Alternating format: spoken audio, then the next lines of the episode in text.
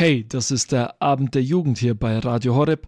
Am Mikrofon für euch Nikolaus. Schön, dass ihr mit dabei seid.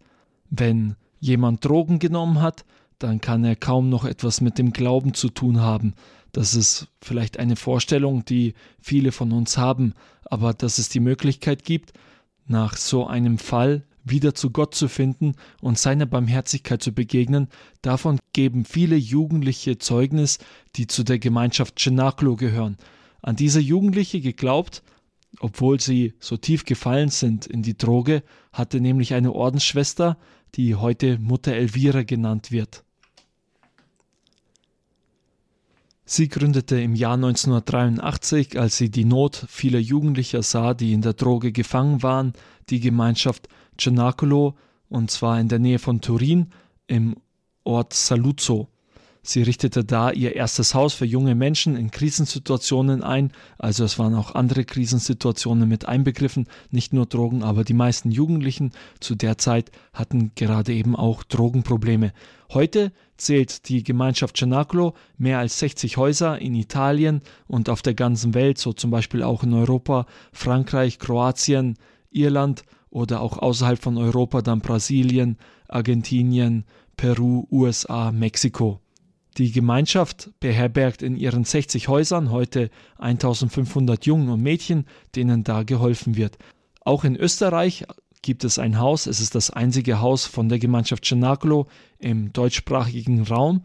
Dieses Haus steht in Kleinfrauenheit, das liegt im Burgenland. Den Jugendlichen werden in der Gemeinschaft Cenaclo verschiedene Hilfestellungen gegeben. Zum einen ist natürlich die Begegnung mit Gott etwas ganz Wichtiges. Es gibt die Gebetszeiten. Aber etwas, was auch sehr wichtig ist für die Gemeinschaft Cenaclo, das ist die Frage, wie lebe ich Gemeinschaft?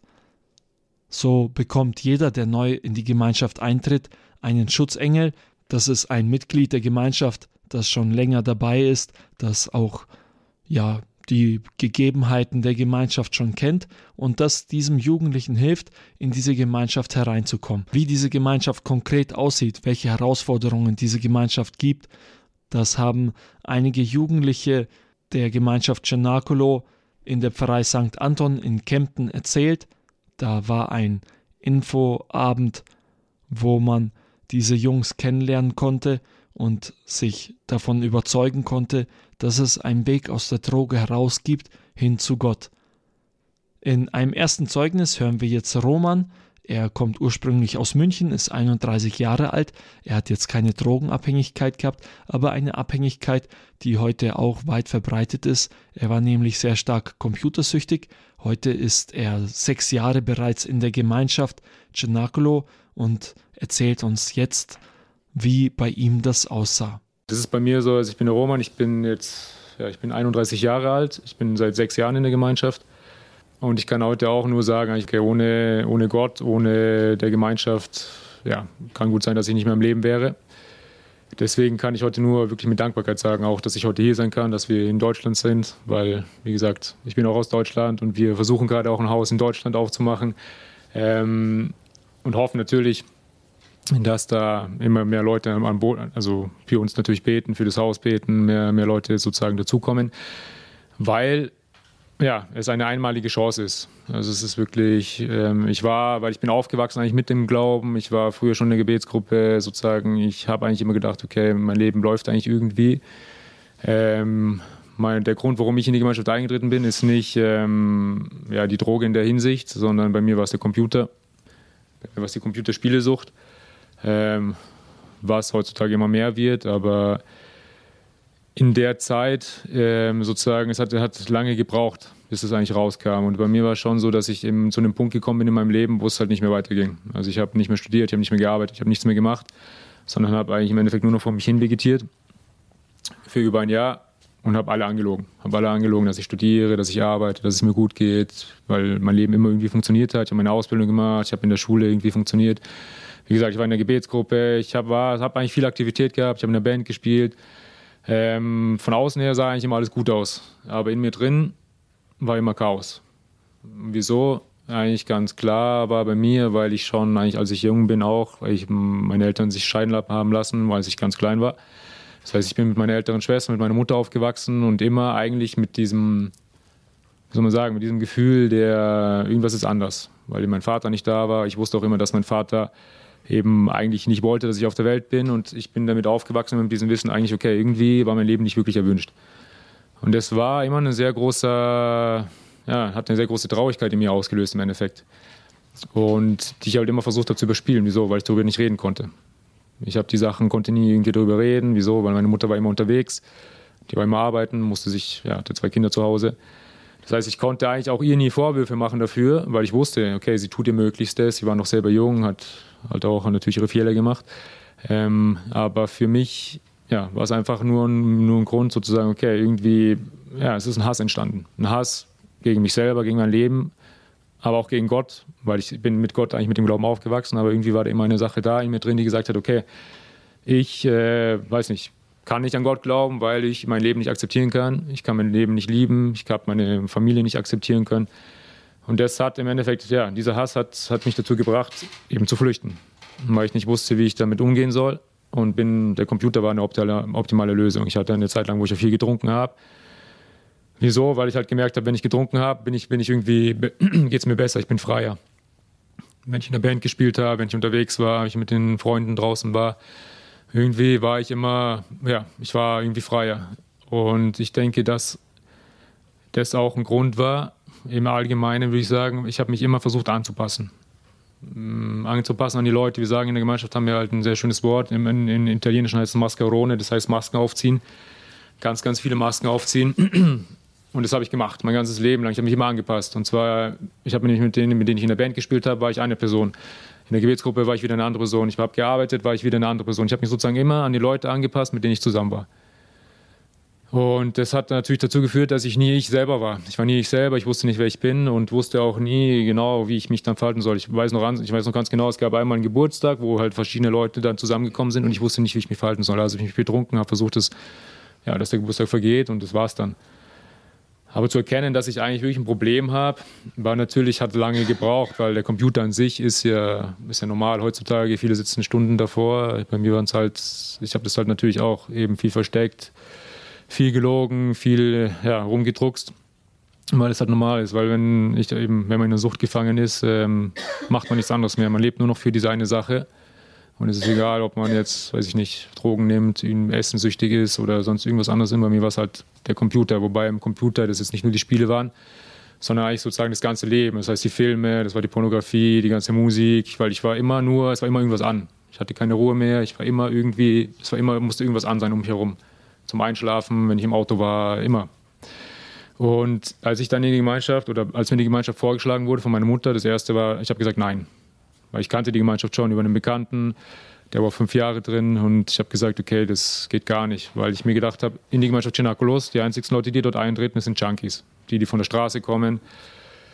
Und ja, das war ich nicht. Und ich habe mich nicht so gefühlt. Ich habe gesagt, okay, ich, eigentlich, ich meine, mir geht es ja eigentlich so noch gut. Ähm, bis ich dann drei Wochen später eigentlich wirklich, ähm, wie soll man sagen, ich weiß heute immer noch nicht genau, wie es funktioniert hat, aber ich hatte irgendwie einen Moment, wo ich gesagt habe, okay, irgendwie, es geht aber nicht weiter es geht nicht mehr, weil ich habe nichts mehr gemacht und ich war tot. Mir war es egal, ob ich lebe, ob ich tot bin. Es war mir alles egal. Die Familie war mir egal. Mir war einfach ja absolute Leere, absolute Verlassenheit. Und das ist immer eine Sache, die eigentlich sehr wichtig ist, weil selbst jetzt nach sechs Jahren in der Gemeinschaft sozusagen sehr wichtig ist, mich ab und zu noch daran zu erinnern. Deswegen ist es auch immer schön, wenn man Zeugnisse geben kann, weil im Laufe der Zeit natürlich, man hat seine Aktivität in der Gemeinschaft, man macht viele Schritte, man ändert sehr viel. Und es kann passieren, dass man das ein bisschen, dass es einen hinter, dass es hinter einem bleibt. Aber das ist immer eine Sache, die sehr wichtig ist für uns, wirklich, also auch für mich speziell, zu wissen, okay, wo war ich? Wirklich. Eines, ein, einmal, wo, wo bin ich gewesen? Weil die Gemeinschaft halt wirklich, ja, durch den Eintritt sehr viel geändert hat. Eben, ich bin eingetreten, wie ich war, verschlossen, wie sagt man, ähm, timido, verschüchtern Genau, verschüchtert, total verschüchtert. Ich war, wie gesagt, nicht reden. Ich konnte nie über das reden, was ich will, was überhaupt in mir ist. Äh, und das, so bin ich eingetreten. Das heißt, ich habe immer alles nach draußen hin, alles gut gemacht, also auch die Regeln. Ähm, mit denen, hab, man kriegt am Anfang immer einen Schutzengel in der Gemeinschaft, mit dem man dann zusammenkommt und der war immer sehr zufrieden mit mir, weil ich hab, der hat mir was gesagt und ich habe es gemacht. Ähm, die Regeln habe ich befolgt, das war immer sozusagen alles immer sehr positiv. Ähm, und er hat immer zu mir gesagt, pass auf, du hast eigentlich gar keine Probleme, du hast keine Drogen genommen oder ähm, was ist sozusagen, was machst du hier eigentlich so ungefähr? Und ich wusste auch darauf keine Antwort, weil ich mich dann schon nach, nach einer Zeit immer gefragt okay, was ist eigentlich mit mir los? Was, was ist eigentlich das Problem? Und ich weiß noch genau, nach einem halben Jahr, ähm, man kriegt dann im Laufe der Zeit immer mehr Aufgaben, immer mehr Verantwortung im Haus. Ähm, das heißt, man muss sich konfrontieren mit den anderen, was an, an also das Leben an, an, sich bei uns in der Gemeinschaft schon, schon immer gegeben ist, weil wir, wir, sind 30 Jungs aus acht verschiedenen Nationen, die jeden Tag zusammen sind. Wir schlafen zu acht im Zimmer, es ja, ist immer Chaos. Äh, was auch ganz gut so ist, weil genau das mir geholfen hat. Weil sozusagen dieses Chaos, also Chaos in der Hinsicht ist es jetzt kein wirkliches Chaos, aber es ist halt einfach, es gibt halt immer eine, eine Beziehung. Man ist immer gezwungen, eigentlich in Beziehung zu sein mit den anderen. Durch unser Leben. Weil wir gehen am Abend nicht raus, du hast kein Einzelzimmer, wo du an Computer gehen kannst. Also Computer gibt es eh nicht, habt ihr gehört. Also es ist sozusagen viele Sachen, wenn man das heutzutage hört, denkt man sich, okay, die sind irgendwie noch ein bisschen, weiß ich nicht, mittelalterlich äh, rückschrittlich, ist aber, sehe ich heute wirklich für mich der Grund gewesen, okay, wo ich angefangen habe, durch die Gemeinschaft, durch die Hilfe durch die Mitbrüder, ähm, durch, durch, eine Aufgabe, wo ich dann einmal explodiert bin, ins Heulen ausgebrochen bin, weil ich nicht mehr konnte. Und äh, es war ein Bruder da, der mir dann zugehört hat, wobei ich nicht mehr genau sagen konnte, was eigentlich los ist. Sondern es war einfach, ich war voll. Voll mit, ja, mit allem, mit mir. Und das ist eben die Sache, weil die Droge ist halt, oder die Abhängigkeit ist halt einfach nur ein absoluter Egoismus. Und ich mich sozusagen im Laufe meines Lebens eigentlich immer mich immer nur mich, mich selber gedreht habe. Ich habe immer nur mich gedacht, okay, wieso bin ich so, wie ist meine Geschichte so, wieso ist das so? Und da war ich drin. Und äh, bin da natürlich nicht sofort rausgekommen. Und ich weiß noch dann, weil man wird dann versetzt im Laufe der Zeit, ich wurde nach, nach Medjugorje versetzt, nach einem Jahr. Ähm, und ich habe einmal mit einem Jungen dort geredet und er hat gemeint, ja, eigentlich das, was ihm am meisten geholfen hat, dass er irgendwann erkannt hat, okay, er muss dafür beten, dass er, dass er sich akzeptiert, dass er sein Leben akzeptiert. Und sozusagen durch dieses normale, einfache Gespräch, sozusagen habe ich auch kapiert, okay, eigentlich das ist genau das, was ich auch machen muss. Das war, und das habe ich vorher nicht gemacht. Ich habe immer gebetet, natürlich für meine Familie, für möglichst, dass ich irgendwie klarkomme, möglichst schnell aus der Gemeinschaft wieder rauskomme. Also, wie gesagt, weil das Leben ist nicht immer sehr angenehm, es ist eigentlich sehr ja, sehr, wie soll man sagen, ähm, anstrengend, ja, anstrengend, aber es ist halt verantwortungsvoll wird es im Laufe der Zeit immer mehr auch. Es ist halt, wie gesagt, wie gesagt, ich war faul. Ich war einfach ein fauler Hund, der nichts machen wollte und äh, wollte mich nicht konfrontieren mit den Problemen und deswegen war die Gemeinschaft anstrengend, kann man eigentlich ganz einfach sagen. Und ähm, aber genau das war das Wichtige für mich, das zu lernen. Irgendwann zu lernen, zu sagen, okay, gut, das Leben ist anstrengend und es ist halt, gibt Probleme und ich habe halt einfach meine Geschichte und es ist einfach viel vielleicht auch falsch gelaufen, was aber nicht bedeutet, dass das Leben nicht wieder lebenswert ist. Und das ist genau das, was, der, was ich denke, was die Mutter Vira ja, uns, uns oder mir oder uns allen halt versucht auch immer zu vermitteln. Wie der Georg auch, unser Verantwortlicher, immer wieder gesagt hat, ähm, sozusagen, man muss einfach lernen, wieder glücklich zu sein. Das ist eine Sache, man muss es wollen. Und im Laufe der Zeit eben probiert man es immer wieder zu wollen und dafür brauchen wir eben diesen geschützten Raum, den wir in der Gemeinschaft haben, ähm, kann man das wieder lernen. Sich zu beziehen, sich zu streiten, sich zu versöhnen, ein bisschen zu zeigen, wie man wirklich ist. Und das ist das Schöne, weil es kommt irgendwann raus. Ähm, und man lernt eben damit umzugehen. Und dann natürlich muss man sehr viele andere Sachen weil ich auch immer Mensch war, natürlich, der, ich wollte nie Verantwortung haben, Verantwortung übernehmen. Ähm, und die Gemeinschaft mir dann im Laufe der Zeit, natürlich, ich bin jetzt sechs Jahre dabei, mir immer mehr Verantwortung gegeben hat. Und das war für mich auch immer ein Riesenkampf zu sagen, okay, mache ich das, jetzt kann ich das, bin ich dazu befähigt. Und da die Gemeinschaft halt ganz klar immer sagt, okay, pass auf, wenn die Gemeinschaft dir was anvertraut, eine Aufgabe oder irgendwas, sag ja, eccomi. Auf Italienisch sehr schön, ich bin bereit. Ähm, es einfach sich darauf einzulassen. Weil wenn die Gemeinschaft, wenn die Gemeinschaft sozusagen sagt, okay, dir diese, diese Verantwortung gibt oder dir das Vertrauen gibt, dass du es schaffen kannst, probier's und du wirst sehen. Und dadurch habe ich wirklich sehr viele ja, Talente von mir entdeckt, sehr viele auch, wie soll man sagen, ja, meine, meine Komplexe teilweise besiegen können, natürlich meine Ängste überwinden können. Ähm, eben zu sagen, okay, weil ich, weil man kann es machen. Und das ist halt nur natürlich möglich mit dem Gebet, weil das eben das ist, wie auch der Georg schon gesagt hat, wenn man halt irgendwann spürt, diese 20.000 Kilo, die auf uns drauf sind und die sind ist bei jedem bei uns in der Gemeinschaft drauf, weil irgendwann das Gewissen aufwacht, ähm, wo man merkt, okay, man hat echt so viel verbockt eigentlich und hat so viel falsch gemacht in seinem Leben und wie soll es jetzt wieder gut gehen? Und da ist genau das. Da sind die Mitbrüder da, die einen sagen, pass auf, du mit dir selber kannst das nicht machen, du kannst dich selber nicht ändern, du kannst dich selber nicht machen, dass du dich annimmst. Dafür brauchst du Hilfe, dafür brauchst du Gott, dafür brauchst du das Gebet, dafür brauchst du die Anbetung, dafür brauchst du Jesus. Und ja, dafür, du brauchst Hilfe. Und du musst es eben, genau, das ist diese, wie soll man sagen, das ist nicht eine Theorie der Glaube, sondern es ist eine sehr praktische Sache, eine sehr praktische Komponente bei uns, Weil wenn du das nicht machst, dann gehst du wieder raus aus der Gemeinschaft und du wirst wieder rückfällig. Das ist ganz eindeutig, ganz einfach. Wieso? Weil man halt einfach den Frieden nicht bekommt. Und den Frieden bekommt man halt eben nur dadurch. Und ähm, ja, ich meine, ich könnte tausend Sachen erzählen. Es sind sehr viele Sachen passiert in den sechs Jahren, aber ja, ich möchte mich eigentlich nur bedanken. Eigentlich, also erstmal an Mutter Elvira, dass sie das überhaupt möglich gemacht hat, dass sie sich darauf eingelassen hat, mit sehr viel Gegen, sehr viel Widerstand auch. Ja, eigentlich das. So, lasse ich den Fabian reden. Der erzählt ein bisschen was von sich.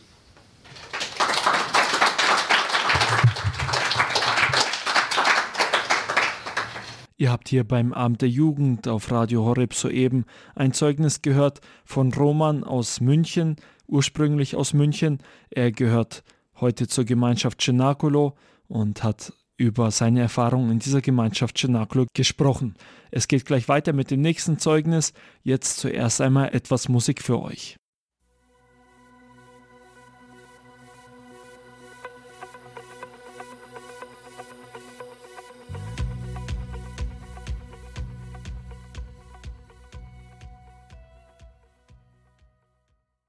Das war die Band Könige und Priester mit dem Song Du machst alles neu hier beim Amt der Jugend auf Radio Horeb.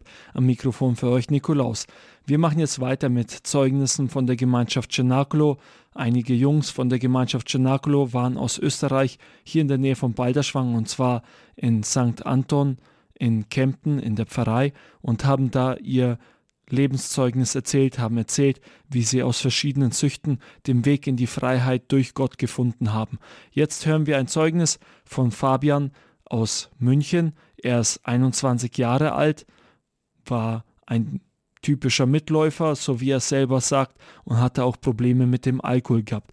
Wie es in seinem Leben den Weg herausgab aus diesen Dingen, das erzählt er jetzt. Also hallo, ich heiße Fabian, bin 21 Jahre alt, komme aus München und bin jetzt seit anderthalb Jahren in der Gemeinschaft und bin in einer Zeit eingetreten, wo ich ehrlich gesagt relativ fertig war, weil ich nicht mehr wirklich viel auf die Reihe bekommen habe, wo ich eigentlich nur noch versucht habe, mich irgendwie zu unterhalten, meinen Spaß zu haben, habe dann äh, auch ein Alkoholproblem gehabt, habe angefangen relativ viel zu rauchen und war, war wirklich kaputt in der Zeit, wo ich irgendwann die Schule abgebrochen habe, habe nicht gearbeitet, habe eigentlich nur von Tag zu Tag gelebt und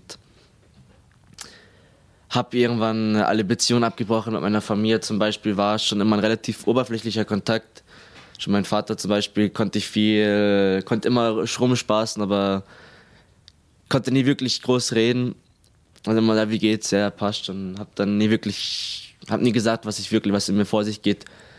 Und irgendwann ist der Kontakt noch schlechter geworden mit meiner Mutter, weil sie mir gesagt haben, ja hey, schau Junge, du stürzt komplett ab, du musst was machen, du musst wieder auf die Beine kommen, was ich nie hören wollte, weil ich habe immer noch gedacht, ich habe noch alles im Griff, es ist gerade meine Zeit, bin ich jung, jetzt kann ich ein bisschen Spaß haben, dann ein bisschen später, wenn ich ein bisschen älter werde, kriege ich das schon wieder auf die Reihe.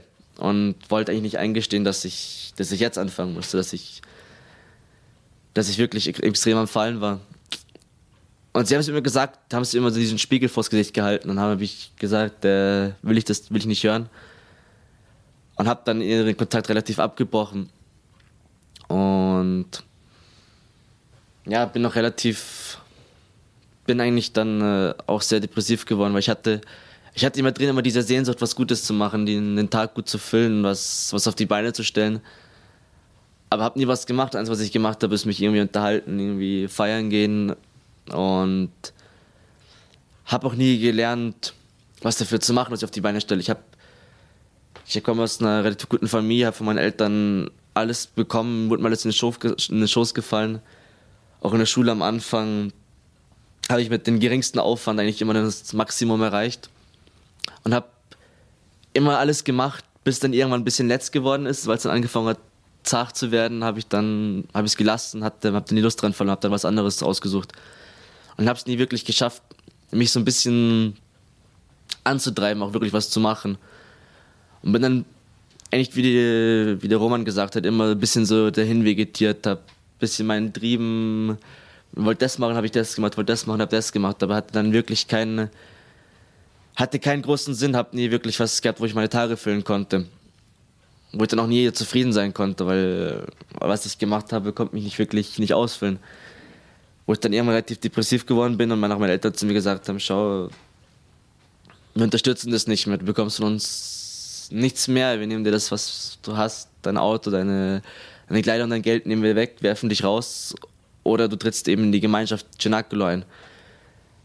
Wo ich mir gedacht habe, nee, äh, brauche ich nicht, will ich nicht. Äh, ich kriege das auch alleine hin, aber dann wollte ich, hatte ich eben auch Angst vor dieser Vorstellung, dann rausgeworfen zu werden. Habe dann gedacht, okay, gut, ich probiere es aus, versuche es ein paar Monate, eine Zeit lang zu machen, eher um danach sagen zu können, ja schaut, ich habe es ausprobiert, jetzt könnt ihr mich damit in Ruhe lassen. Und bin dann eingetreten, was am Anfang relativ schwer, weil ich habe in meinem Leben nie gearbeitet gehabt, war eigentlich ein relativ fauler Sack und musste dann in der Früh früh aufstehen, in der, den, mit den Rosenkranz auf den Knien den Tag anfangen, habe dann den ganzen Tag gearbeitet, hatte keine Freizeit, hatte keine Zeit für mich alleine, war ein komplett anderes Leben für mich, waren extreme Überwindungen. Und dann aber irgendwann äh, mein Stolz rausgekommen ist, wo ich gesagt habe, ja, ich will es jetzt denen zeigen, dass ich keine Hilfe brauche, dass ich es auf die Reihe bekomme und habe dann versucht, das, das trotzdem irgendwie zu machen. Und habe dann angefangen, ein bisschen zu lernen, ne, wie ich, wie ich leiden konnte, dass ich ein bisschen auch mich, mich triezen konnte, dass ich was, dass ich was schaffe. Und habe dann irgendwann auch rausbekommen, dass es eben, dass mein Problem nicht, nicht irgendwie die Droge oder der Alkohol war, sondern äh, dass das eigentlich ein Ergebnis davon war, dass ich komplett leer war. Dass ich nichts hatte, wofür ich wirklich irgendwie leben konnte, habe bis dann äh, dadurch meine Freude gesucht. Ne? Auch, das heißt dann irgendwie mit Rasen oder allem Möglichen, irgendwie versucht, in den falschen Sachen meine Freude zu finden. Wo ich dann aber auch gesehen habe, dass, dass es mir irgendwann besser geht, dass ich dadurch, dass ich dann dieses einfache Leben führe, wenn ich den ganzen Tag nur neue Laub zusammengerecht habe, wo ich dann trotzdem am, am Abend zufrieden war, wo ich dann auch müde war, wo ich was geschafft habe, wo ich dann auch einschlafen konnte sofort. Was ich davor noch nie hatte und habe dann, ähm, hab dann gesehen, wie beschränkt eigentlich mein Leben davor war. Und habe dann auch viel meine eigenen, meine eigenen Schwächen gesehen. Zum Beispiel, dass ich, dass ich eigentlich immer komplett schüchterner und sensibler Typ war, was ich immer versucht habe zu, zu, verstecken. Ich war immer der lauteste, hatte immer die größte Klappe, der habe schon früh angefangen, der Klassenclown zu sein. Aber habe mich immer versteckt, war nicht wirklich meine Person. Eigentlich war mit jeder Person anders. Er versucht mit jedem Freund zu sein habe jedem zugestimmt, habe dann anderen zugestimmt, dann hatte jemand eine komplett andere Meinung und habe ich dann trotzdem zugestimmt, weil ich, weil ich, weil keine Ahnung, ich hatte Angst, sich selbst zu sein, hatte, war eigentlich wie ein Waschlappen ohne eigene Meinung. Und ja, dann irgendwann äh, hat es aber nicht mehr funktioniert, weil weil das waren dann andere waren dann äh, da, vor allem auch dann meine Schutzengel zum Beispiel, das ist, ich weiß nicht, ob das schon gesagt worden ist, ein Schutzengel ist ja ist jetzt keine mystische Figur, sondern das ist einfach einer, der schon mehr Erfahrung in der Gemeinschaft hat, der älter ist, der einem Seite gestellt wird, wenn jemand frisch eintritt, der dann ein bisschen begleitet, dann bei den ersten Problemen da ist, der für jemanden da ist und der auch, ja, glaube ich, der, Roman, der Mario im Film gesagt, der dann da ein bisschen auch erklärt, wie dann die Regeln vom Haus sind. Und der dann äh, eben genau das Gleiche gemacht hatte, der dann, äh, der dann auch schon angefangen hat, sich zu verstehen, äh, der halt, was heißt, was soll ich sagen, der dann einem dann durchschaut haben, der einen durchschaut hat. Und wo ich dann langsam angefangen habe, wirklich selbst zu sein, weil ich auch nicht mehr geschafft habe, irgendwie davon auszuweichen. Wenn man dann wirklich 24 Stunden lang mit der gleichen Person an der Seite unterwegs ist, dann erkennt einen die Person dann auch und und irgendwann kommt dann auch die, die, die wirkliche Person raus, auch wenn man das sehr gerne verstecken wollen würde. Automatisch muss man dann, muss man dann irgendwann anfangen, sich selbst zu sein, weil ich keine Kraft mehr hatte, dann die, diese, diese Masken aufrechtzuerhalten. Und wo ich auch das erste Mal wirklich über meine Probleme geredet habe, weil normalerweise habe ich mich mit irgendwelchen Sachen betäuben können, habe irgendwie immer ausweichen können, aber irgendwann, wie auch die Römer gesagt habe, war ich voll habe zu weinen angefangen, habe dann irgendwann äh, alles rausgelassen, was, was, ich, was, ich, was ich nie rausgelassen hatte, weil ich immer Angst hatte, dafür verurteilt zu werden, was ich denke, weil ich irgendwie immer Angst hatte, Schwächen zu zeigen, weil ich dachte, dass ich damit verarscht werden könnte, dass ich, dass jemand schlecht über mich denken könnte, was eigentlich, ja, nie wirklich der Fall war. Und habe dann auch wirklich immer mehr Freiheiten gefunden. Ich auch dass ich hier reden kann, ist extrem. Ist für mich wirklich ein Wunder, weil ich, weil ich nie wirklich das sagen konnte, was ich wirklich gedacht habe, weil ich immer Angst habe, dass ich jemanden verlieren könnte, dass ich, dass ich jemanden abschrecken könnte. Und habe wirklich auch das gelernt, das Leben mehr zu leben, weil allein in diesem ganzen Alltag, wir müssen ja 30 Jungs müssen dann ein Haus und uns alles aufrecht halten, ne? wo man dann teilweise ist jemand in der Küche, teilweise muss sich jemand im Stall kümmern, wo man auch viele neue Sachen lernen kann, dass ich jetzt, ich kann, weiß, wie man Käse macht, wie man Ricotta macht, bin zurzeit auch bei den, äh, bei den Pizzabäckern dabei, wo wir alle zwei, drei Wochen selbst die Pizza machen. Bei, als ich jetzt Italienisch gelernt habe, dass ich, keine Ahnung, ich habe die, diese, ich schaffe langsam diese Lust zu füllen, wirklich zu leben, wirklich meinen Tag sinnvoll zu füllen, was Gutes zu machen. Auch wenn es jeden Tag letztes, auch wenn es jeden Tag neuer Dritt ist, den man sich geben muss, aber ich lerne wirklich, was aus meinem Leben zu machen, nicht dieser, dieser Schwamm zu sein, der ich davor war. Wo ich extrem dankbar dafür bin. Auch, dass ich am Anfang war ich relativ abgeschreckt, weil meine Eltern mir gesagt haben, dass es eine religiöse Gemeinschaft ist, was ich, wovon ich überhaupt nichts wissen wollte. Und meine Eltern sind schon religiös gewesen, aber ich habe das immer als, als deren imaginären Freund abgestellt, habe hab mich geschämt, wenn sie mich mit in die Kirche genommen haben und wollte, wollte davon nichts wissen. Auch als ich eingetreten bin, habe ich mir gedacht, okay, gut, ich, ich, ich akzeptiere es, dass, dass da dieser Glauben dabei ist, aber ich keine Ahnung, ich versuche es dann in den normalen Rhythmus reinzukommen, um 6 Uhr aufstehen, als statt um 6 Uhr ins Bett zu gehen und kommst irgendwie weiter. Aber irgendwann, ich weiß nicht, habe ich es hab nicht alleine mehr geschafft, weil ich dann auch so voll habe dann versucht, dann was, was die Gemeinschaft vorschlägt, in die Kapelle zu gehen und das alles, alles hinzu, hinzugeben, was ich, was ich gelebt habe. Wo ich dann diesen extremen Frieden gefunden habe, den ich mir, keine Ahnung, den ich bis heute noch nicht wirklich beschreiben kann, aber wo ich wirklich eine Sicherheit im Gebet gefunden habe, wo ich auch, wie wir zum Beispiel von am Anfang von der Reise hierher haben wir wie jedes Mal, was was machen, dieses Gebet gesprochen. Sind hergekommen, ohne wirklich zu wissen, was wir machen, hatten dann auch einen Autounfall. Oder kein Autounfall, aber das Auto war nicht ganz fit. Dann mussten wir das Auto wechseln. Dann äh, heute, keine Ahnung, es ist trotzdem, aber es ist jetzt auch heute die ganze Reise ist extremes Chaos gewesen, aber mit dem Gebet am Anfang ist dann auch die Zuversicht da, dass das, was kommt, kommt. Das ist das, na, mein Lieblingsmotto, schauen wir mal, dann singen wir schon. Da, keine Ahnung, irgendwie mittlerweile habe ich gelernt, wirklich alles mit dem Gebet anzufangen und wirklich dann Frieden darin zu finden, Sicherheit zu finden. Ja. Ich bin wirklich dankbar dafür, dass ich, wie bei uns sagt, dass diese Horizonte erweitert worden sind, dass ich wirklich geschafft habe, diesen, äh, diesen begrenzten Leben, dieses ohne Sinn rauszukommen und langsam sicher wirklich zu lernen, wie man wie man wirklich im Leben steht. Dafür bin ich extrem dankbar. Klasse.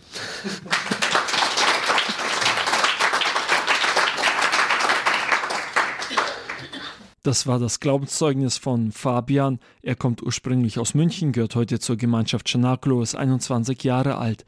Ihr hört den Abend der Jugend hier bei Radio Horeb und jetzt für euch das Lied Ruach, gesungen von Paddy Kelly.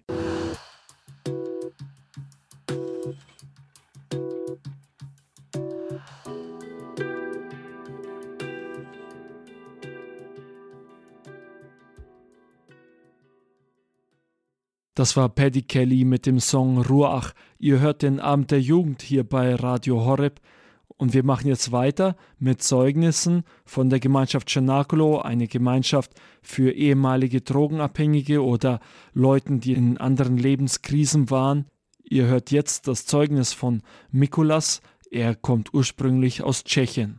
Uh, sono Mikulas, ho, mi chiamo Mikulas, ho 21 anni, e sono della Repubblica Ceca, no?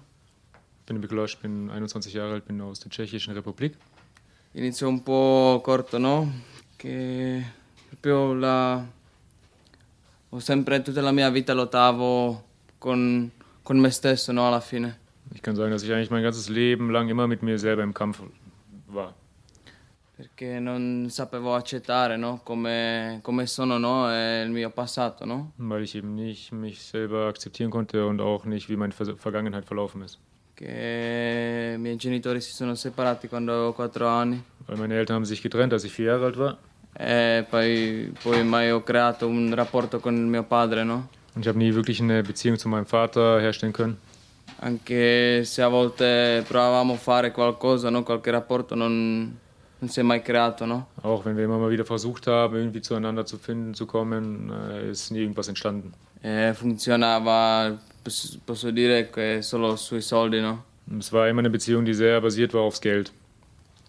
Poi quando avevo 15 anni ho iniziato a bere alcol e a drogarmi, no? Habe dann mit 15 angefangen eben an zu trinken und Drogen zu nehmen. E diciamo che mentre studiavo a scuola poi mi sono un po' perso, no? Und kann auch sagen, eben, ich war an der Schule und während, ja, während, ich, während der Schulzeit eben habe ich angefangen, mich zu verlieren, immer mehr. E perché ho iniziato a vivere da solo, no? Da miei 15 anni. Sono andato a studiare in Praga, no? Habe nämlich mit 15 Jahren angefangen, alleine zu leben. Ich bin nach Prag gegangen, um dort zu, zu studieren. E mi sono staccato dai miei genitori e alla fine loro mi sempre hanno permesso di, tu- di tutto, no? Mi hanno dato tutto quello che, che volevo, no? Und eben habe dann alleine gewohnt. Äh, war alleine und meine Eltern eigentlich vor- vorher schon. Also ich hatte nie irgendwie Limit. Ich konnte eigentlich immer machen, was ich wollte. E non so, per esempio, potevo da, da miei 15 guidare la macchina senza limiti, non, non avevo ne- nessun- nessun- nessuna linea dove dovevo fermarmi, no? Hatte mit 15 Jahren zum Beispiel durfte ich schon mit dem Auto fahren. Mein Vater hat mir das Autobahn, Autofahren beigebracht und sozusagen konnte machen, was ich wollte. Ich hatte nie irgendwie eine Regel oder irgendein Limit. E così non anche cercavo qualche limite, però sempre scappavo di più, sono andato a fumare di più oppure bere di più e poi alla fine ho perso un senso della vita, no? Und habe eben angefangen, immer mehr zu trinken, um diese Leere mir aufzufüllen, immer mehr zu rauchen äh, und um diese ja, Leere aufzufüllen. E poi anche avevo un incidente dove fino alla fine ho finito in ospedale, no? Hatte dann auch einen Unfall, wo ich ins Krankenhaus dann gekommen bin. Anche che così fino adesso non posso camminare bene, però in quello periodo mi- anche quella cosa che alla fine è male mi, mi ha fatto bene, no? Und äh, ich meine, ich kann bisher heute immer noch nicht richtig laufen, aber ich sehe heute, dass sozusagen dieser Unfall durch dieses Schlechte irgendwie ist, ist was, was Gutes rausgekommen. Ho visto che, che la- era un primo segno di Dio che mi ha dato, che mi ha detto no, fermarti, no? Cosa fai no? con la tua vita? Non, non la apprezzi, no? Ich sehe es heute wie ein bisschen so eine Art, äh, so ein erster Wink von, von Gott, der eben gesagt hat, pass auf, das, was du mit deinem Leben machst, das läuft nicht gut. E fai le cose pericolose e non, non ti freghi della tua vita, non ti freghi cosa fai, no? Du machst äh, gefährliche Sachen, du interessierst dich nicht für dein Leben, du kümmerst dich überhaupt nicht um dein Leben. E là alla fine mi ha dato un senso della vita perché primo che ho trovato, nel- dopo quelli 10-8 anni, ho trovato un senso che ho messo cuore da che volevo camminare, no? Und nach, nach den 18 Jahren, das erste Mal, habe ich wieder einen Sinn für mein Leben bekommen. Und zwar, ich wollte, der Sinn für mich war einfach, ich wollte wieder, wollte, hatte den Willen wieder zu gehen, zu laufen. Però ho visto che era proprio poco per me, non mi sono reso conto e poi dopo quasi un anno sono andato a drogarmi di nuovo, no? Und nach einem Jahr aber, sozusagen, ich habe dann wieder angefangen zu laufen, ähm, habe mich viel überwunden, habe aber dann nach einem Jahr wieder angefangen, rückfällig zu werden, habe wieder angefangen, Drogen zu nehmen. Che non ho capito quella vocazione di Dio, no? Che Weil ich es nicht wirklich verstanden habe, was, was wirklich Gott will. poi in scuola non- sempre non andavo, non ho dato tutto e mi sono, diciamo, la perso, non, ho- non sono andato per l'università e questo mi anche psicicamente mi ha, diciamo, distrutto, no? Und dann, ich habe eben studiert und es hat aber dann nicht mehr so funktioniert. Ich konnte einfach nicht mehr dem Ganzen so folgen und das hat mich ziemlich fertig gemacht. E poi sono caduto nella, nella una depressione, no? Wurde dann depressiv. E anche non sapevo, non riuscivo anche ad andare via dalla casa, no? Habe es auch nicht mehr geschafft. Ich bin nicht mehr rausgegangen. Ich war nur noch zu Hause, nur noch ja, drinnen. E solo stavo via dalla realtà, non, non, sapevo confrontare niente che si succedeva attorno a me. No? Bin sozusagen von der ganzen Realität geflüchtet, habe mich nicht mehr konfrontiert mit den anderen, mit dem Leben, wollte nichts mehr zu tun haben. Anche con la mia madre parlavo poi attraverso la porta, no? perché non sapevo guardarli negli occhi. No? Aber auch zum Beispiel mit meiner Mutter, ich habe mit ihr nichts mehr, nicht mehr ins Gesicht schauen können, sondern wir haben immer nur mit der Tür dazwischen geredet. Ich habe mit ihr, ich habe hab sie nicht mehr gesehen. Eh, per quello tempo che lei mi ha visto che sono proprio già già così, no? A pezzi, no? mir ging es halt eben, sie hat mich, die einige Male, wo sie mich gesehen hat, hat sie halt gesehen, okay, dass es mir wirklich schlecht geht. Mi ha offerto la comunità. Und dann hat sie mir auch die Gemeinschaft vorgeschlagen. Eh, però prima di quello, no, proprio una sera mi sono reso conto che in quello periodo, quando non riuscivo anche ad andare a scuola, mi sono reso conto che non posso andare così. Eh, Così era un momento quando andavo in lavoro in pullman e era l'unico momento quando avevo la testa chiara, non ero in lavoro, non guardavo pissi, non ero drogato perché dovevo andare in lavoro e là ho iniziato a pregare. Es gibt noch einen, einen, einen wichtigen Moment noch, und zwar bin ich, bin nicht mehr in die Universität gegangen, deswegen ich bin dann zur Arbeit gefahren. Ich war in dem Moment, habe ich auch nichts genommen, weil ich eben klar sein musste für die Arbeit. Und äh, das war ein Moment, wo ich mir sozusagen bewusst wurde, okay, irgendwie läuft das alles nicht. Und ich habe angefangen, ein Gebet zu sprechen. In dem Moment habe ich gemerkt, okay, ich schaffe es nicht alleine, ich bin zu schwach, ich kann nicht mehr. Eh, poi sono entrato in comunità. Bin dann in die Gemeinschaft eingetreten. Eh, primi ho, vi- ho, vissuto una gioia immensa no? da quello che ho uscito, da tutto quello che vivevo, no? da, dalla mia depressione. No? War, war, war, eigentlich total, war wirklich zufrieden, weil ich bin rausgekommen aus allem, aus meiner Depression, war wieder unter Leuten, mir ging's gut. E potevo lavorare, fare qualcosa che, che aveva senso, no? Che... Habe eben gearbeitet, habe irgendwas wieder gemacht, was einen Sinn ergibt, was, was, einen, ja, was mir einen Sinn gibt. Potevo di nuovo incontrare, di nuovo creare rapporti che proprio fuori già ho smesso. Habe wieder angefangen Beziehungen zu haben zu anderen Menschen, die ich nicht mehr hatte. E mi ha fatto una possibilità di incontrare Dio, no? Und habe auch die Möglichkeit eben bekommen, Gott kennenzulernen. Però dopo tre mesi, per esempio, mi sono reso conto che è passata quella prima gioia e ho visto che come alla fine sono, no? Und ich habe gemerkt, eben nachdem, nach drei Monaten ist sozusagen diese Freude dann ein bisschen weggegangen und habe dann gesehen, okay, wie ich wirklich bin, was, ja, wie, wer ich wirklich bin. Eh, che ho alla fine tante debolezze, che non sono vero, che non so essere un buon amico, che faccio fatica a accettare la verità, co cosa ho fatto ai miei genitori, che sbagli ho fatto nella mia vita. Eben sehr viele Sachen erkannt, eben, dass ich eigentlich nicht ehrlich bin, dass ich eigentlich ja, viel gelogen habe, dass ich die anderen benutzt habe, dass ich meine Familie, dass ich viel Schaden angerichtet habe meiner Familie. Das sind alles Sachen, die ich dann langsam gemerkt habe, wie ich wirklich bin oder war.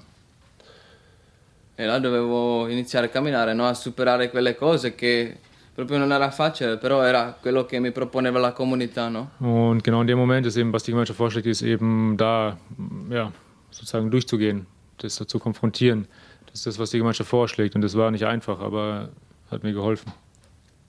Eh, posso dire che è una cosa che non, è un giorno che è facile per me in comunità, però già adesso so che mi porta avanti, no? Nella una vita sana dove so i valori buoni, no? Und ich kann nicht sagen natürlich jetzt, dass die Gemeinschaft einfach ist, sondern jeder Tag ist schwierig, aber ich weiß eben, dass es äh, zu was hinführt, dass ich eben was lernen kann, dass ich eben, ja, dass es mir was für, für meine Zukunft gibt. La verità che riesco a dire un fratello oppure che proprio sento da un fratello che, che mi dice questo fai sbagliato e ogni volta che lo accetto e posso fare un passo davanti. No? Oder eben Wahrheit zu machen, dass ich lerne, Wahrheit zu, ja, ehrlich zu sein mit den anderen oder auch, wenn ich was gesagt bekomme, das zu akzeptieren, nicht sofort eben zu reagieren, irgendwie negativ, sondern ja, einfach zu lernen, eben mit den anderen umzugehen im richtigen Modus. E poi vedo le cose che posso imparare che mai facevo qualche lavoro, diciamo, serio fuori Oder einfach auch ähm, praktische Sachen zu machen. Ich habe zum Beispiel draußen nie wirklich gearbeitet. Also ich habe immer irgendwelche Arbeiten gemacht, aber nie wirklich eine Arbeit. Per esempio adesso faccio un, un impegno orto e mi preoccupo per i pomodori e ogni giorno posso vedere come crescono, come devo preoccuparmi alla fine, no? Äh, zum Beispiel jetzt bin ich im Garten zuständig für die ganzen Tomatenpflanzen und muss mich jeden Tag muss ich halt eben ja, mich darum kümmern, dass halt alles in Ordnung ist, dass alles, dass alles vorangeht. Und es ist schön zu sehen, es wächst irgendwas und das ist sozusagen, ich habe dann Teil dazu getan. Eh, vedo che mi, alla fine prende la gioia nella quotidianità, solo qualche fiori che non mi interessavano fuori, però già adesso ho messo cuore nel coltivare, nel bagnare, nel interessarmi no? per das quelle ist, piccole cose. Das ist sehr schön, weil ich jetzt eine Freude habe. Ich habe eine Freude durch vielleicht jetzt eine Arbeit, die mich draußen vielleicht überhaupt nicht interessiert hat, dass irgendwelche Blumen wachsen oder dass irgendwas wächst, hätte, hätte mich nie interessiert und jetzt ich, kriege ich dadurch eine Freude. Così posso ringraziare solo a Dio no? e la madre Elvira, no? Und ich kann eigentlich nur Gott danken und Mutter Elvira für, für per, per, questa grande opera no? che hanno fatto nel, in me, no? che posso adesso sentirmi felice, no? utile, che faccio il bene. Für, diese, für, wirklich für dieses große Werk, dass ich mich heute nützlich fühlen darf, dafür, dass ich mich gut fühlen darf. Che alla fine posso unica volta nella mia vita anche fare felice la mia famiglia, no? Che faccio un'unica cosa bene, no? Und auch eigentlich durch den Weg, dadurch, dass ich meinen Weg mache, mache ich auch meine Familie glücklich, weil die zufrieden sind und wissen, dass es mir gut geht. Per esempio, anche se non ho visto il mio padre per incontro per il Natale, anche mai l'ho visto per quello un anno che sono in comunità. Ich bin jetzt ein Jahr in der Gemeinschaft und ich habe jetzt in dem Jahr meinen Vater zum Beispiel noch nicht gesehen. Però io credo che, che quello nostro rapporto una volta si può migliorare, no? Aber ich glaube und ich bin davon wirklich überzeugt, dass unsere Beziehung sich verbessern wird. Così posso dire che porto dentro di me una posi posi positività che mai avevo, no? Und ich kann sagen, ich habe jetzt in mir eine Positivität, die ich vorher nie gehabt habe.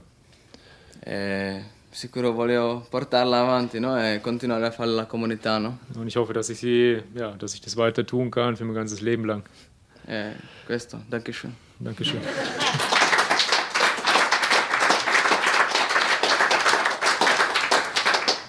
Das war das Glaubenszeugnis von Mikulas aus Tschechien. Er ist 21 Jahre alt und gehört heute zur Gemeinschaft Cenaclo. Jetzt gibt's wieder erstmal etwas Musik hier beim Abend der Jugend für euch.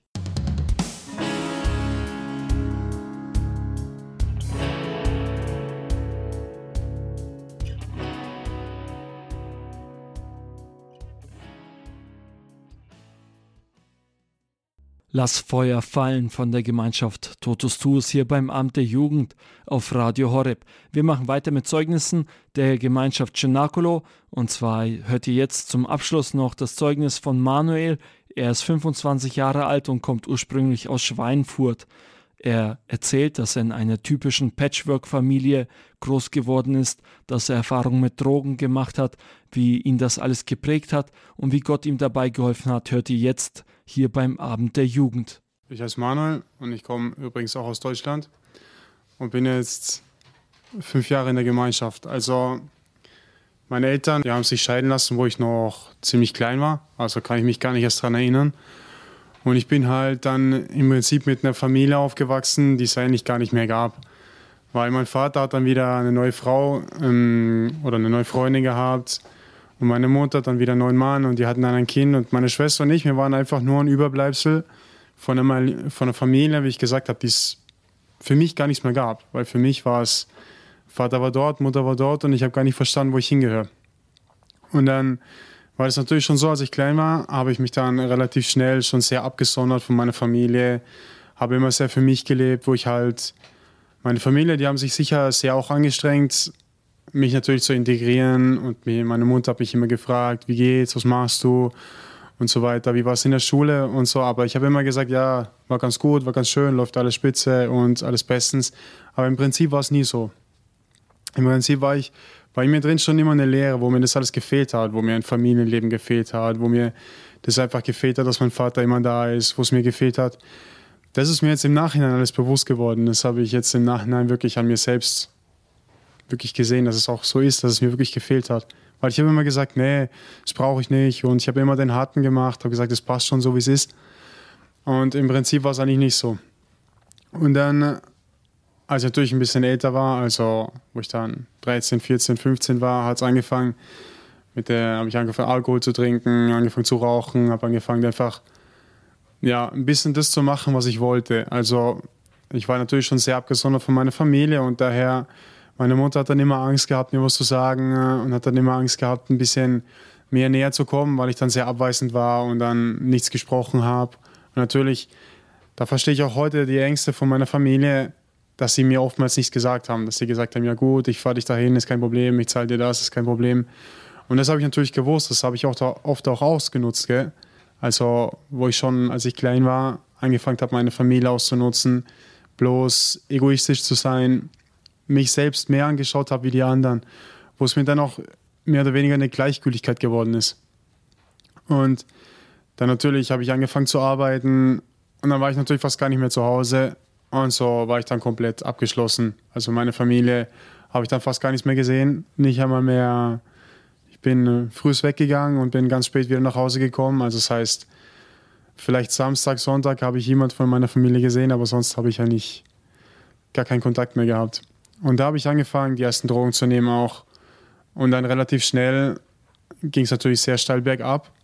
Und mein Lebensstil wurde halt dann ziemlich konkret. Also das heißt, ich habe dann ähm, schwere Drogen auch benutzt und habe mich sehr betrunken. Habe auf jeden Fall einen Lebensstil gehabt, der nicht mehr mit denen zu vereinbaren ist, dass ich bei mir zu Hause habe leben können.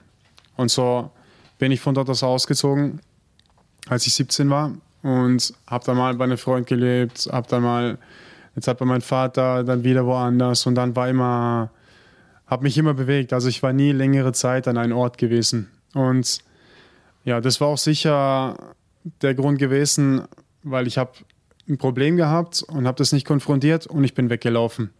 Und es war jedes Mal so ich habe bei meinem Freund gewohnt, also bei einem Freund von mir habe ich gewohnt und ich habe mit ihm äh, Stress gehabt, habe mit ihm gestritten und habe gesagt, ja, weißt du was, ich nehme meine Sachen und ich gehe. Und es war nicht jedes Mal so. Und da habe ich einfach gesehen, dass ich mein Leben einfach nicht konfrontieren konnte. Dass ich meine Probleme nicht konfrontieren konnte. Und das, was ich gelebt habe, konnte ich nicht konfrontieren. Und ich habe natürlich Gefühle gehabt, ich war traurig oder weiß nicht, die Freundin hat Schluss gemacht und jetzt und es gibt ihn und dann und noch mehr Drogen genommen und dann noch mehr getrunken und noch mehr Blödsinn gemacht. Natürlich, das ging dann eines in das andere. Und so kam ich dann an den Zeitpunkt, da habe ich meine Arbeit verloren. Und da habe ich gewusst, okay, jetzt, was soll ich jetzt noch machen, weil ich dann kein Geld mehr hatte und dann von meiner Wohnung rausgehen habe müssen. Und dann habe natürlich einen riesen Stress gehabt. Und von da habe ich gewusst, dass ich nicht fähig bin, Leben zu leben. Dass ich von all dem, was ich bisher erreicht habe, eigentlich nichts erreicht habe, weil ich alles abgebrochen habe. Also meine Ausbildung war das Einzige, das ich fertig habe. Das war das Einzige, was ich gemacht habe.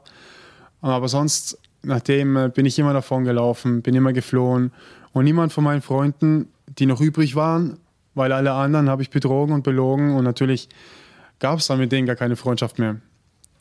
Und dann nach den allen habe ich einfach verstanden, dass mein Leben einfach aus Lügen besteht und aus sonst nichts. Und ich habe gewusst, ich muss irgendwie mein Leben ändern, aber ich wusste nicht wie. Ich wusste nicht, was ich machen kann, um da äh, rauszukommen, weil ich natürlich so am Ende mit meinem Leben war, dass es mir selbst egal war. Natürlich nach einer Überdosis oder nach Alkoholvergiftungen oder was weiß ich noch alles, habe ich gewusst, dass das so nicht mehr weitergeht. Ja, wie der Rainer auch in dem Film gesagt hat, dass der Doktor zu ihm gesagt hat, das nächste Mal wacht er nicht mehr auf und es, dessen war ich mir schon bewusst. Ich war mir dessen bewusst, dass es so auf jeden Fall nicht weitergeht. Und da habe ich auf jeden Fall die Gemeinschaft Cenacolo kennengelernt. Und es war, also das Erste, was ich mir gedacht habe, also es war nichts irgendwo, wo ich gedacht habe, ja, was soll das, eine Gemeinschaft für Ex-Drogensüchtige und das ist ja eh nichts für mich, sondern das Erste, was ich mir gedacht habe, es ist unglaublich, dass es wirklich eine Gemeinschaft gibt, die solchen Menschen helfen. Und da habe ich dann natürlich, bin zu meinem Vater gegangen, habe zu ihm gesagt, schau, also ich habe Probleme, was es ist, ist auch egal und ich muss auf jeden Fall in die Gemeinschaft eintreten und hat gemeint, ja, okay, ich würde dir helfen. Und dann sind wir nach Wien gefahren, also weil man natürlich erst die Vorstellungsgespräche macht. Also das heißt, man stellt sich ein paar Mal bei der Gemeinschaft vor und man zeigt, dass man, dass es ein wirklich ernst ist, dass man wirklich sein Leben ändern will. Und nach der Zeit kann man dann eintreten. Und es ging bei mir dann relativ schnell. Und weil ich auch relativ froh war, weil ich es nicht mehr ausgehalten habe. Und dann natürlich das erste, wie der Fabian schon erzählt hat, oder ich glaube der Roman auch, oder auch, wo wir es im Film gesehen haben und wo wir natürlich darüber gesprochen haben, dass es einen Schutzengel gibt. Also, und mein Schutzengel, also mein erster Schutzengel, also es war ein Holländer, das war ganz schön, da hat er Deutsch gesprochen, das hat mir relativ gut gefallen, weil ich natürlich, wir sprechen bloß Italienisch und da danach kam dann ein italienischer Schutzengel. Also das heißt, da kam aus Italien und ich habe natürlich kein Italienisch gesprochen und er kein Deutsch. Und das bisschen Englisch, was er konnte, gut. Und dann, also nach, ich weiß nicht, nach einer Woche ungefähr oder vielleicht auch ein bisschen mehr, habe ich gesagt, ja, da funktioniert irgendwas nicht. Und bin zum Verantwortlichen gesagt und habe gesagt, also hier stimmt was nicht, weil ihr macht hier was falsch. Und er hat gesagt, ja, wie, was mache ich hier falsch? Und ich habe gesagt, ja, weil er, er spricht kein Deutsch und ich spreche kein Italienisch, wir können nicht kommunizieren. Er kann, mir gar nicht, er kann mir gar nicht sagen, was es heißt, Gemeinschaft zu leben. Er kann mir gar nicht sagen, was es heißt, was ich falsch mache, was ich richtig mache. Und er sagt, ja, das muss auch nicht. Also du vertraust schon in dem, was wir hier machen. Da sage ich, natürlich vertraue ich. Und du bist hergekommen, weil du dein Leben ändern willst. Und dann habe ich gesagt, ja, also, ja, dann geh zurück an die Arbeit. Und dann geh zurück zu deinen Schutzengeln und du wirst sehen, dass er dir mehr zeigt, was, was du dir vorstellst. Und so war es auch, weil mein Schutzengel dann schließlich der war, der mir in den schwierigen Momenten beigestanden hat. Und wenn ich nachts aufgewacht bin und nicht schlafen konnte und dann bin ich halt aufgestanden, weil wir schlafen im Stockbetten. Also das heißt, der Schutzengel schläft unten drunter und der Schützling schläft oben drüber. Also das heißt, wenn ich dann nachts aufgestanden bin und ich bin halt ein bisschen rumgelaufen, war hinter mir mein Schutzengel. Ich habe gedacht, das gibt's doch nicht. Jetzt läuft er mir sogar schon in der Nacht nach. Und habe gemeint, was ist los? Kannst nicht schlafen? Komm, versuch's halt, geh wieder her. Der war immer bei mir. Also also es war wirklich ein Junge, wo ich verstanden habe, dass er nicht bei mir ist, weil er bezahlt wird, dass er nicht bei mir ist, weil er irgendwas von mir will, weil er nicht bei mir ist, weil ich irgendwas in der Tasche habe, was vielleicht ihm gefallen würde, sondern ich hatte nichts. Ich hatte nichts. Und er hat es gewusst, dass ich nichts habe. Und das war das Anfangs, ich konnte das nicht verstehen. Weil ich gedacht habe, der Junge kennt mich nicht, der weiß gar nicht, der weiß vielleicht nicht mehr meinen Nachnamen. Aber trotzdem hat er versucht, immer mir zu helfen und habe mir wirklich seine Freundschaft gegeben. Und da habe ich wirklich gesehen, was eine wahre Freundschaft ist. Was ich bis, dem Moment nie kennengelernt habe. Junge, Freundschaft, was war das für mich? Freundschaft, also jemand, der mein Freund war, war jemand, von dem ich Nutzen hatte. Jemand, der vielleicht viel Geld hatte oder ein schönes Auto hatte, das war natürlich mein bester Freund. Und natürlich, in dem Moment habe ich wirklich verstanden, was es ist, einen wahren Freund zu haben. Und so war es auch. Weil er dann oftmals auch hingegangen ist und hat meine Schmutzwäsche genommen und hat die mit der Hand gewaschen, weil wir die natürlich mit der Hand waschen. Und ich war natürlich zu faul, habe die nicht waschen wollen. Und er hat sie dann so gewaschen, dass ich das nicht gesehen habe. Und nach ein paar Tagen hat er die wieder vom Wäscheständer geholt, hat die schön zusammengelegt, auf mein Bett gelegt und hat gesagt, und ich habe gefragt, hey, warum liegt hier meine Schmutzwäsche? Er sagt, nee, nee, die habe ich gewaschen. So. Also da habe ich wirklich jemanden gesehen, der mich wirklich gern hatte und der mir das auch gezeigt hat, mit Gesten. Und da haben wir nicht viel sprechen müssen für weil die Gesten haben mir mehr beigebracht und die sind mir mehr im Herzen geblieben als all das, was mir Leute jemals gesagt haben oder erzählt haben. Oder da könnte schon einer herkommen und sagen, ja, du musst dein Leben so und so ändern und du musst so und so leben, dass es dir gut geht. Aber im Prinzip würde ich es nicht machen, weil oder ich hätte es niemals gemacht, weil natürlich das, was mich überzeugt hat, ist das, was die Jungs mir gesagt haben, haben die auch wirklich gemacht. Wenn jemand zu mir gesagt hat, schau, du musst dich schon entschuldigen, wenn du was falsch machst aber ich habe an ihm gesehen, dass er es macht, dass er um Entschuldigung fragt, dass er sich entschuldigt. Und er hat gelächelt. Und er war frei mit jedem. Und dann habe ich gedacht, okay, da ist was dran. Vielleicht sollte ich mich entschuldigen für meine Fehler. Und natürlich so war es auch. Und er hat natürlich also sich unglaublich dafür bemüht. Und ich war natürlich immer sehr verschlossen. Also ich habe nie gesprochen. Also meinen ersten Monat in der Gemeinschaft, ich war, ich war ganz wenig habe ich gesprochen. Und er war mir immer nah und hat immer gefragt, was ist los und hat mich immer gefördert, hat immer gesagt, komm, du musst, du musst anfangen, dich auch zu öffnen, du musst zu sprechen. Und da habe ich gesehen, weil ich nie von mir selbst gesprochen habe. Ich habe nie das mitgeteilt, was ich lebe, weil ich halt immer Angst auch hatte davor, das mitzuteilen.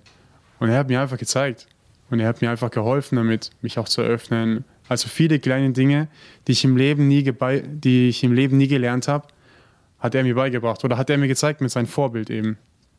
Ja. Und eben da bin ich auch sehr froh, dass ich heute hier sein kann. Und ich denke auch, wie die anderen Jungs gesagt haben, ohne Gemeinschaft, ohne Gott, wäre es unmöglich gewesen, dass ich heute hier wäre. Also ich glaube, ich kann da für jeden von uns sprechen und auch für die Leute, die noch zu Hause sind bei uns, von 30 anderen Leuten, dass keiner von denen das irgendwie hätte überleben können, natürlich. Weil für mich war, für mich ist heute ganz klar, dass Droge gleich tot ist. Und das ist natürlich kein Spaß, wenn man das so sagt, weil es schon mal das Ernstes ist. Und das habe ich damit gelernt. Ich habe gelernt, dass Gott und natürlich auch die Jungs, die mir zur Seite gestanden waren, mir wirklich geholfen haben, mein Leben zu ändern. Und ich heute sagen kann, dass ich wirklich froh bin, am Leben zu sein und dass ich froh bin, dass ich jeden Tag neu konfrontieren kann. Und natürlich riesig froh bin, dass ich halt noch in der Gemeinschaft sein darf und jeden Tag neu dazulernen darf. Ja, und ja, Dankeschön.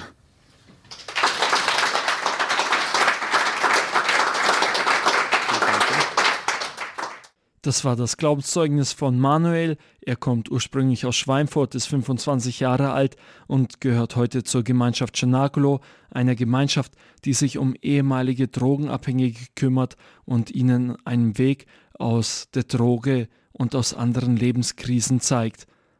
Ihr könnt diese Zeugnisse, die ihr heute beim Abend der Jugend gehört habt, natürlich noch einmal nachhören unter unserer Homepage www.horeb.org. Da findet ihr dann die Mediathek und könnt auf den Podcast-Bereich klicken und dann da auf mittendrin gehen und da könnt ihr dann ein entsprechendes File herunterladen, um euch diese Sendung noch einmal anzuhören. Natürlich findet ihr die Datei auch mit Hilfe der Radio Horeb App, die ihr euch dann einfach auf euer Smartphone ziehen könnt, um so immer Radio Horeb hören zu können und alle Podcasts parat zu haben.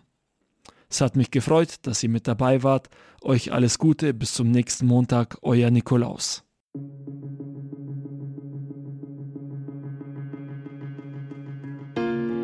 Say